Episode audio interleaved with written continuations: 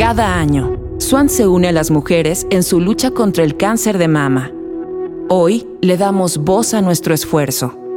Este es Nud y Perla, de Mónica Lavín. Nunca más claro que le llamen el enemigo silencioso. Una enfermedad que corroe por dentro y que pocas veces da señales de su cohabitar. Qué importante la cultura de prevención para detener a tiempo. Yo quería responderme por qué guardo en el cajón los dos brasieres de mi madre, el nud y el perla.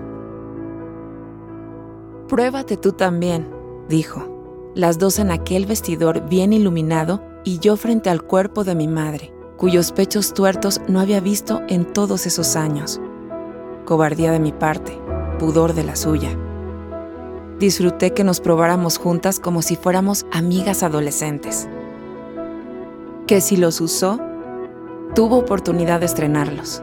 Me consta porque cuando los tomé de su cajón, donde presumían su calidad de nuevos frente a los gastados, los acerqué a la nariz y entre el olor a limpio aún estaba el aroma suave y dulce de mi madre.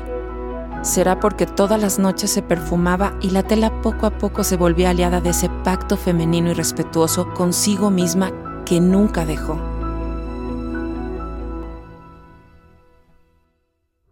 Descarga el testimonio completo de esta y otras voces en www.swanrosa.com.